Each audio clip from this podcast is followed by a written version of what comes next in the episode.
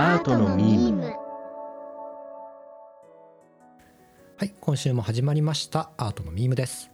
この番組はプロダクトデザイナーと美大出身のウェブ編集者が美術やデザインについてゆるゆると語っていくポッドキャストです。パーソナリティの編集者鈴木しめ太郎とプロダクトデザイナーの染山さいろです。はいじゃあ今週もよろしくお願いします。はい、今週もよろしくお願いします。はい、えーじゃああの長かった日本美術史を、うん。えー抜けまして今週からちょっとフリートークを数回ね。うん。うん。うん。行こうかなって思うんですけれど、はい。は。い。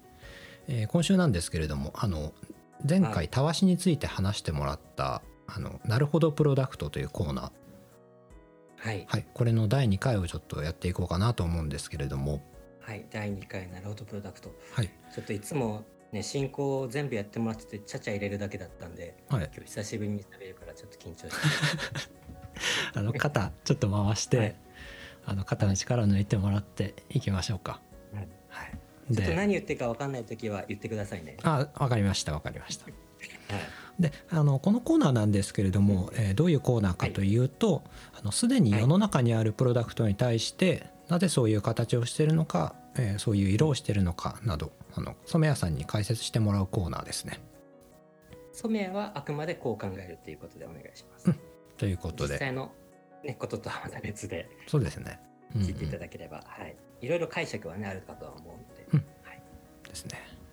で今週のプロダクトなんですけれども、えーはい、今週、はい、はい僕の方でいいですか？はい今。週は、えっとね、2017年発売、国用さんから発売されてます、うんえー本当の定規っていう商品です。本当の定規で2017年なんですね。なんで 5, 5年ぐらい前から発売。あから発売。ね、今も発、はい、から発売で。あじゃあ結構ロングセラーバリエーションが増えたりしてそうですね、長くーですね。最初15センチバージョンが出て、次今うん30センチバージョンも出て、はいはいはいあのだから評判もいいのかなと思うんですけれどうんも、うん本当の定規っていうのが商品名なんですね。この本当のっていう部分がねちょっと変わってますよね。本当の。なので今日僕がいろいろ解説をしてみたしてした後で、はい。あの聞いてくれ鈴木さんが聞いてくれてね、うん。あとリスナーの方が、うん。あれ？今まで自分が使ってた定規は本当の定規じゃなかったかもしれないと思ったら、うん。僕の説明があの成功です。あ確かにそうですね。はい。この手元にある定規がこれうん。偽物なんじゃないかなあれ？ってそうそう。ちょっと揺らいできたら、うん。あのそう揺らがせるような商品なんですねこれ。あ普段今あの、はい。生活の中で定規使う機会ってありますか？ーえーっとたまにたまにあります。あのまあすぐ線を引きたい時とかあーはい、はい、あとあの何かの幅をこう調べたい時とかにこうプラスチック製の定規とかを持っていてうん。うん金金尺は定規じゃないけどあのありますね。うんまあでも定規の一つの種まあ、類なのかな。一つのそうですね。ううんうん。ね小学校の時よく使ったと思うんですけど大人になるとねあんまり使う機会も少なくなってくるかなとかって思うんですけど、うん、あんまないですね。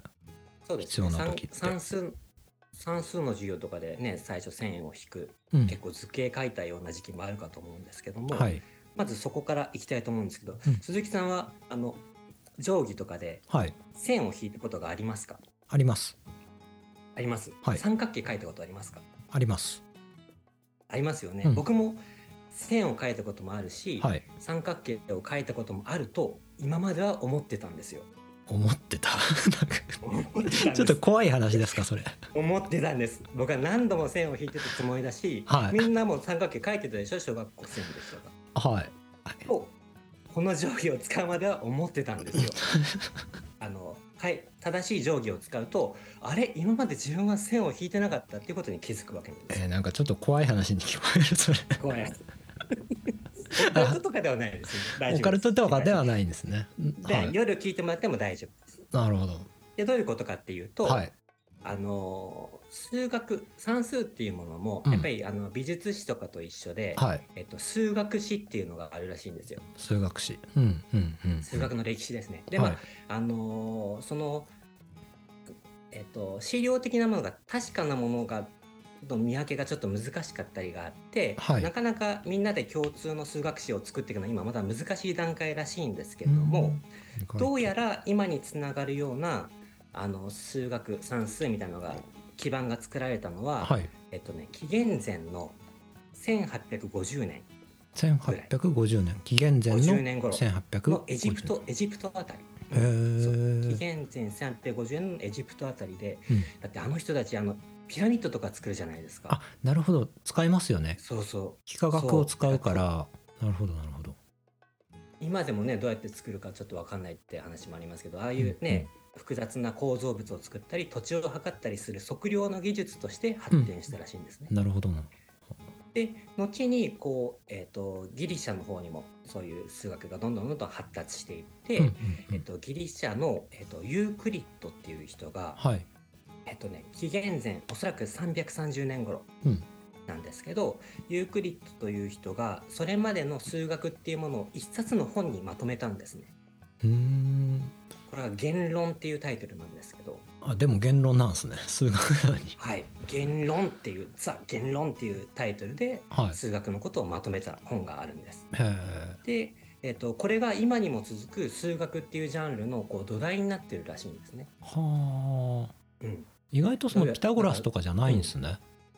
あそうそう。ピタゴラスよりももうちょっと後の人がはい。ちゃんと一冊の本にまとめたっていうことになってるらしい。です。なるほどなるほど。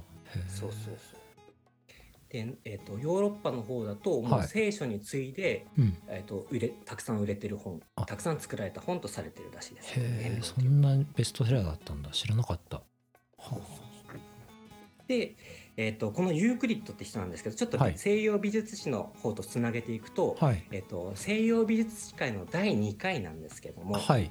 えっとラファエロって登場したじゃなあいですか。はいはいはいはいアテネの学童っていう作品を紹介したかと思うんですけうんども、うんあのソクラテスだったり、はい。あのいろんなねその有名な人のうん。哲学者とかのねえアリストテレスとかはい。書いた、あのたくさんこう有名な人たちを書いた作品がある中で、うん。えっと、コンパスに床でなんか書いてる図形を書いてるのがどうやらユークリッドだとされてるらしいです。はあ。じゃあ登場してたんだ。へえ。そうそうそう実は西洋美術史会にも登場してた人なんです。なるほど。えっとこの人がはい。言論の中で、うん。えっと、数学のまず定義っていうものを作ってるんですね。定義っていうのは、はい。えっと、このこれはこういう名前としますとかはいはい。ここのことをこういう名前で呼んでいきますとかそういうことをまず最初に言ってるんですよ。ああはい、まずルール作りみたいなことですね数学の。まあそこをしっかりこう固めていかないと、まあいろんな人がこう議論に参加できないですもんね。そうそう。まずは用語の意味を定めたっていうところがスタートなんですけども、うんうんうんいくつかあるうちの2つ目なんですけど,、けども、えっとね線にはうん。幅がなくうん。長さがある。うん。線には幅がなく長さがあるが2つ目なんですね。幅がなく長さがある。長さがある。長さはある、はい、幅はない、幅はない。長さだけがあるんです。これ多分あの感覚的に、えっとはい。人間のじ身体感覚からするとちょっとはい、分かりづらい表現ですよね。そうつまりうん。その線を引く時って、はい、どんなにか細い、えー、と筆記用具を使ったとしてもうん、幅がないと見えないじゃないですか人間には。見えないですね。うん。うん。はい、ところが、えー、とこういう数学、うん。えー、と幾何学の世界なんですけどね。幾何学の世界では、うん。線っていうのは幅を持っちゃいけないんですよ。あうん、ー概念として、えっと、そうそうそう。幅がないっていうことなんですよね。実際にありえないけれど、幅がないとしとこう、そうじゃゃないとこれからの話すことは成り立たないよっていうことなんですよね。はい、そうなんです。うん。なので線っていうものは実は、えー、と人間が頭の中に思い描くことはできるんですけど、うんうん、紙の上に線を引くことって幾何学の世界ではできないんです実は。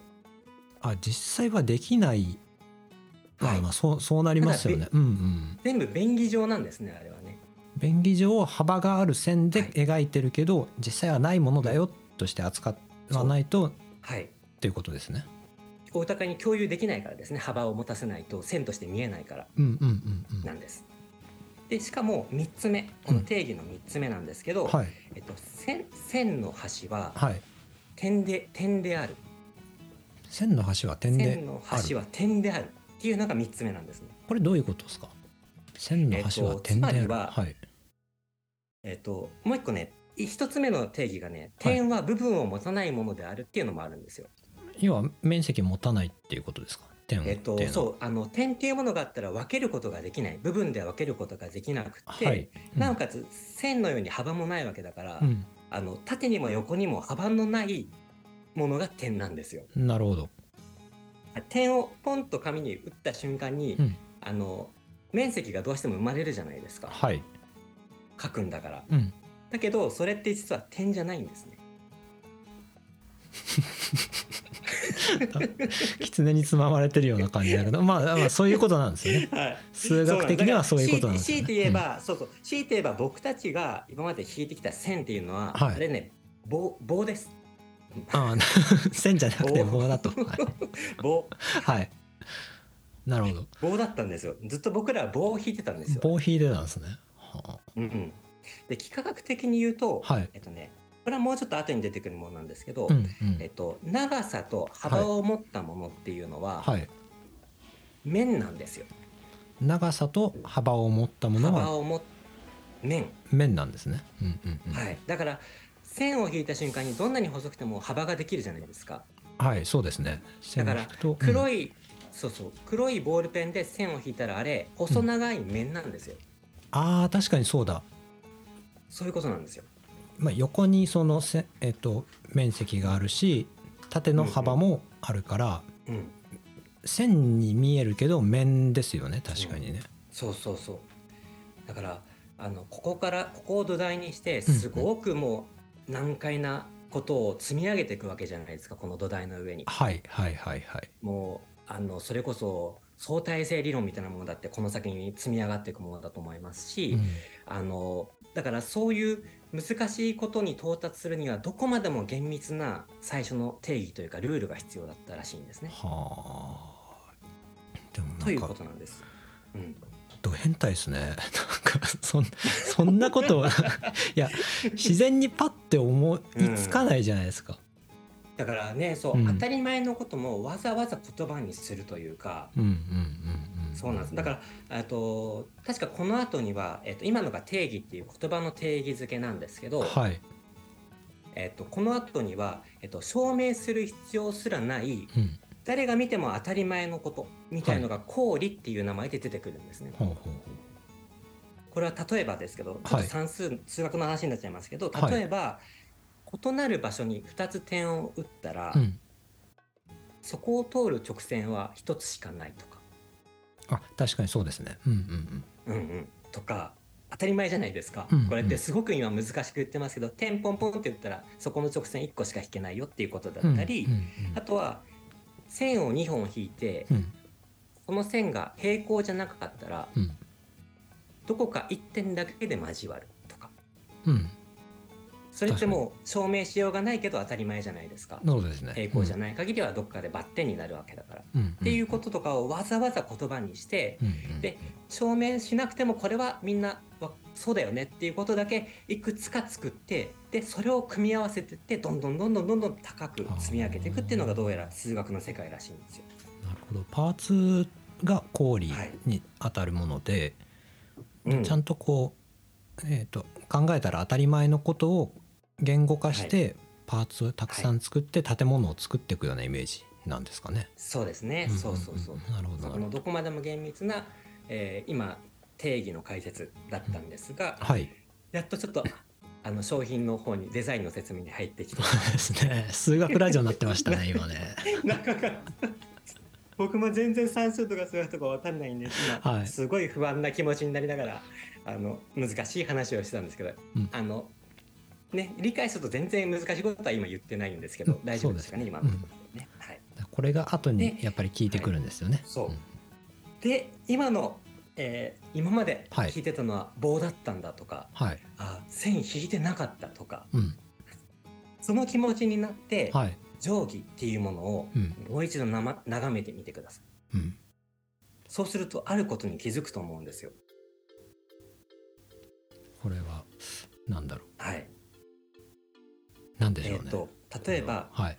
えー定規のはい1センチのところを、うん定規ではどういうふうに示してるか今までうんうん僕らははい線をも線でもって1センチの部分を示していると考え思ってたんですね。そうですねところがうん、線ではなくこれ棒じゃないですか。棒ですね面積を持ってねつまりそうなんですよ。つまり幅があるんですね。うん、その一本一本の線に、メモリ。いメモリに？一本一本のメモリにうん、あのメモリに横幅ができてしまってるんですよ。あ。でこの横幅っていうのは、うん。うん。えっ、とまあ0.1ミリから0.2ミリぐらいのものが視認性のあの理由から、えっと横幅として用いられてるんですけど、はい。メモリにうん。その幅があるせいで、うん。うん。うん。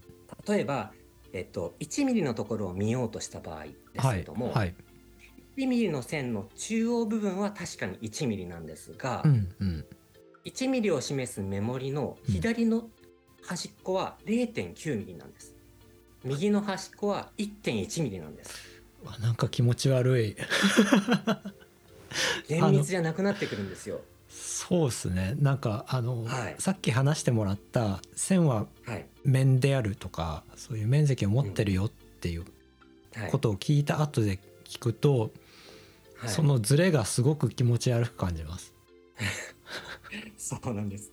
埃が詰まってるような積もってるような、うんなん。か鏡が汚れてる今まで誰も誰も指摘しなかったでしょこれは。うん。しなかったですしなんなら普通に扱ってましたねうん。でもしかしたらこう製図をね仕事にしてる人なんかだと、うん。あのすごく気になる部分ではあった可能性はあるんですけれども、はい。これまで誰も解決策を示すことができなかったんですね。うんうんうんうんで今回紹介したい、はい。えーデザインになるんですが、うん。本当の定規はこの問題をどういうふうに解決したかというとですね、はい。えー、とこれでちょっと鈴木さんに送った写真をパッと見ていただけるといいかなと思うんですけれども、はいはい。ちょっと今えー本当の定規は、うん。はい。えっ、と一見普通ですね。そそうですね。一見普通15センチ長さの、えーとうん。ステンレス製の、うん。えー、と定規。もう本当に作りとしてはあの昔から使われているような薄い定規なんですが、うんうんえっと、メモリの部分が、えっと、線ではなくってちょっとこうしましまのようなボーダーラインになってるんですね。あ確かに。うんうん。鍵盤みたいになってますね。ピアノのねあそうですそううん確かに鍵盤みたいな感じですね。でこれをどういうふうに読んでいくかというと、はい。えっと、印刷がない部分とうん。印刷がある部分、うん。ちょっと便宜上白と黒と言いますけど、はい。白い部分と黒い部分の境目で読んでいくんです。なるほど。境目には幅がないんですよ。あ。つまりその、うんうんうん。えー、と例えば地平線とか水平線って、はい。そこにラインはありますけどうん。地平線に幅ってないじゃないですか。大地のラインと空のラインの、うん。えー、とつなぎ目を人は線として見ることもできますよね。そうですね。うんうん。はい、これと同じように、えー、と印刷のある部分とない部分の境目を、うんうん。えー、とそのメモリとして読んでいくような仕組みになってるんですね。あ。ーまあ確かにこれならあの、ん。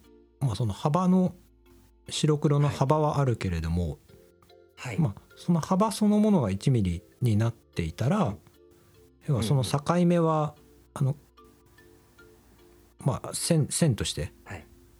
うんうん、長さがないもの幅がないものとして考えられますよね。そうですね。うんうんうんうん。あの境目がどこにあるかっていうのは色のあるなしで判別できるわけなんですよ。なるほど。でこれをすることによってはい。1ミリどころかうん。0.5ミリもちゃんと示すことができてるんですこの定規。うーん。0.5ミリを示すっていうと、えっ、と、はい、1ミリ幅で、うん。えっ、とメモリを刻んで刻んでいる側と反対側は、はい。さらにそれを半分の0.5ミリ刻みでメモリができてるんですよ。はいはいはいはいはすごく細かい、えー、と0.5ミリ単位の、うんえー、と長さまでしっかりと厳密に測ることができる定規になってるんですへえ。まあ片側が1ミリで、もう片側が0.5ミリのメモリでってことなんですよね。そうですね、はいうんうんうんで実際僕もこれ仕事中に使ってるんですけどはい。最初ね正直言うとあのーなかなか使い読みづらかったりとか、うん。あのーあのいつもね線で慣れ読み慣れてるんで、うんうんうん。最初3日間ぐらいは慣れなかったんですけれども、はい。その後はもう全然気にせずあの数字を読めるようになってきて、うんうん。もう今仕事中には欠かせない道具になってます。うんうん。なんかこれその厚みの話で言うとですねはいはい。なんかあの僕、えっと、彫刻の美術学科でちょっとあの、うんうん。木を切る時とか寸法を出す時にやっぱこう、はい。葉のあ、えっと、それを切るためのあの、はい。ノコギリとかあと電動ノコギリとかの葉の厚さがあるじゃないですか。ああはいははいいはい。その分あのちょっと余分に取っとかないとあのうん。木材とかがその分短くなってしまうんですよね。葉の厚さが2ミリとかあるとその2ミリ分はいはい余裕に取って寸法を出しておかないと、あのそっか。ほんと短くなっちゃう。断面の部分は刃の厚み削り取られてるわけですもんね。そうですそうです。うん。だからなんかちょっっとちっちゃくなっちゃうなとかちびてるなとか。と、うんうん、あのはいはい。天板くっつけた時にえっとなんか隙間が空いちゃうなとかそういうことが出てきちゃうんですけど、なんかはい。話を聞きながらそれを思い出して。うんからこの本当の定規っていうものも、まあ、厳密に言えばその今までのその線ので読むタイプの定規だったらはい、その0.01ミリ分がずっと続いてたわけだからその分ちょっと長くなってたんですよねきっとね。そうそうそうそう、うん。そうですね。だから本当じゃなかったんですよね。きっと長さ的には。じゃなかったんです。誤差に近いかもしれないけどちょっと長かったってことになるんですよね、と定規全体の長さとしては、うん。あのもちろん合ってるんですけ合どね。そのメモリの中には幅があったんですよ。あったんですね1セン1センチの中にこうどうしても幅が生まれてしまってたのがこれまでの定規だったわけですね。それをそのはい印刷というかその鍵盤みたいはないメモリを作ることではい、まあ解決したっていうことなそうんですですね。ね。本当にグラフィックだけで解決しているのが素晴らしいなというふうに思うんですよ。うんうんうんでこの商品っていうのはあの国業の、えっとはいデザインアワード国業さんのデザインアワードっていうのが、えっと2014年にあって、はいえっとそこに、えっと提出された作品の、えっと酒井宏明さんというデザイナーの方の作品が優秀賞を取ってそれが、うん。あの後にこの本当の定規としてあの商品化されたんですけれども、あのやっぱりこう商品デザインとしてはあの本当にグラフィックが違うだけなんですよね印刷の部分が。そうですね。うんうん。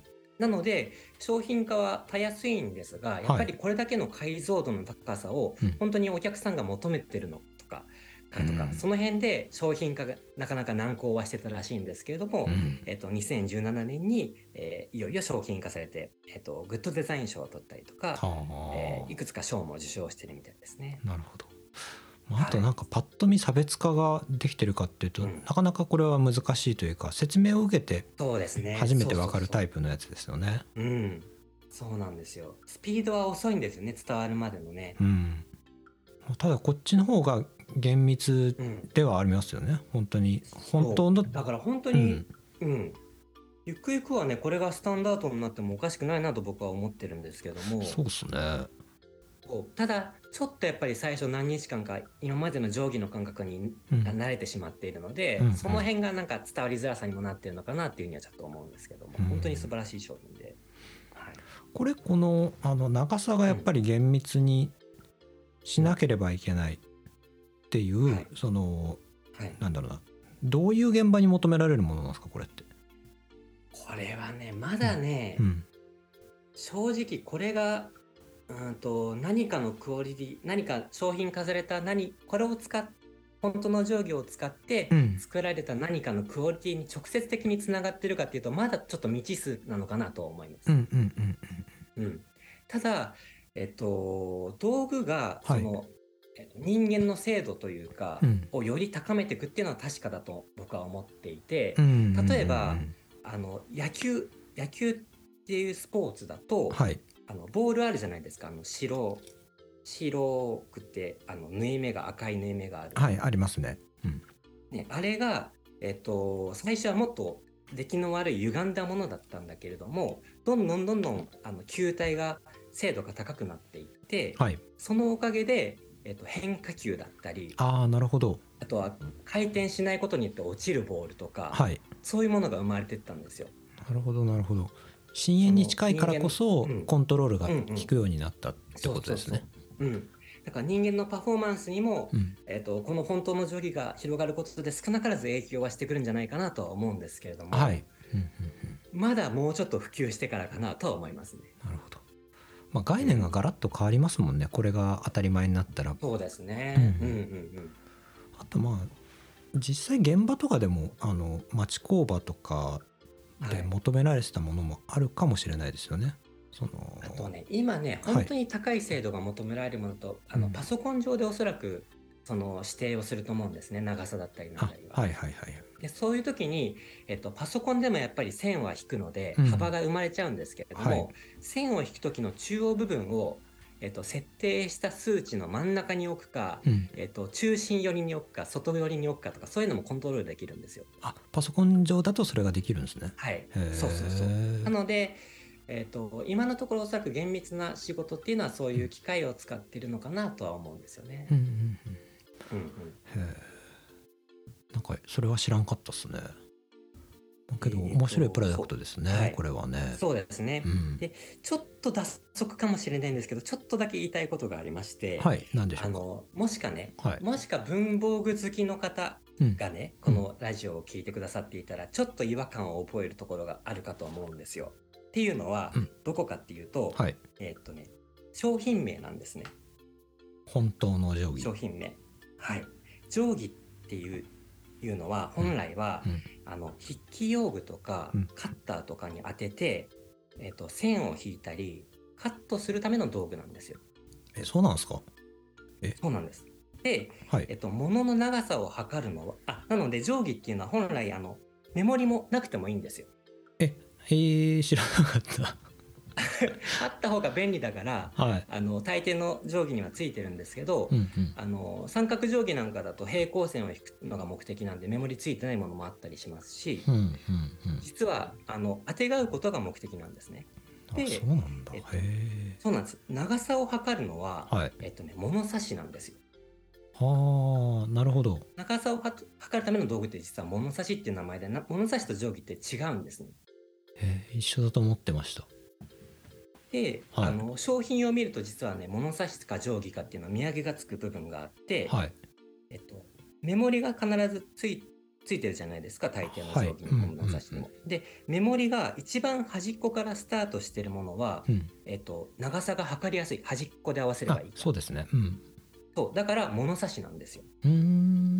で一方で当てがって使う時には端っこから線引いたらなんかグラってしちゃいそうじゃないですか。はいペンの先とか、はいはいあの定規の端っこに当てたらカッターの刃とかグラってしちゃいそうだから、うん。メモリの端っこが必ず余白が設けてあるんです。なるほど。ほうほうほ1センチとか5ミリとか。うはい。なのでメモリの端っこに余白があるものは、えっと定規。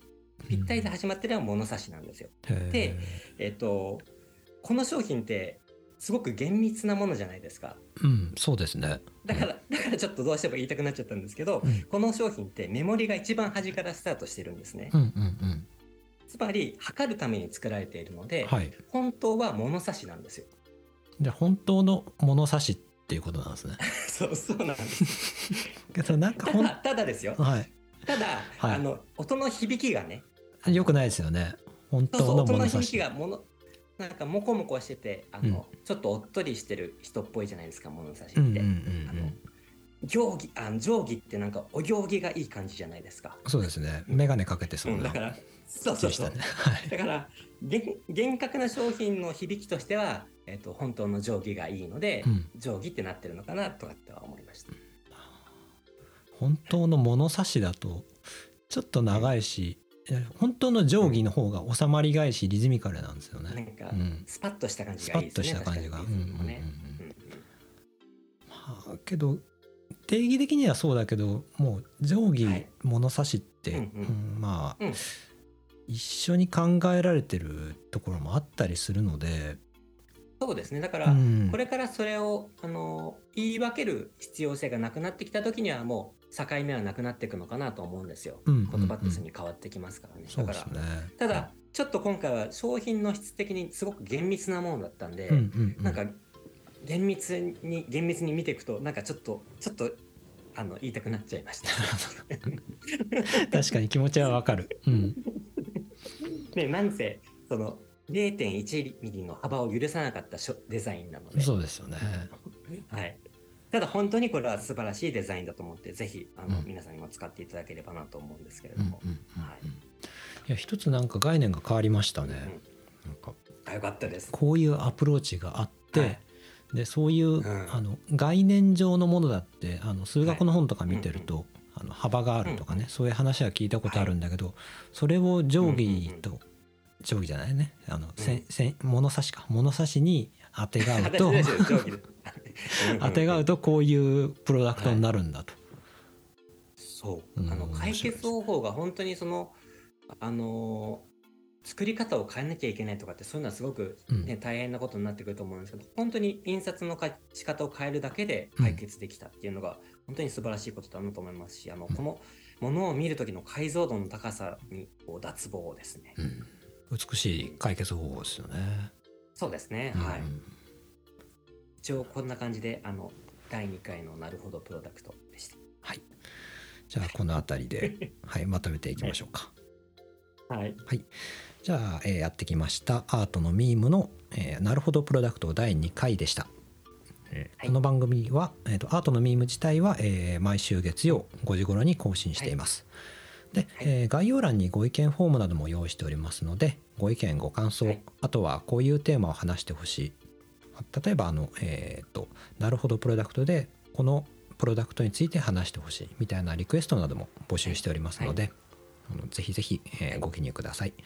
それとよろしければチャンネルの登録だったりフォローもしていただけると大変嬉しいです。はい、はい、ではお相手は編集者の鈴木しめ太郎と、プロダクトデザイナーの染谷正弘でした。はい、じゃあ今週も聞いてくださってありがとうございました。ではでは。はい、どうもありがとうございました。はーい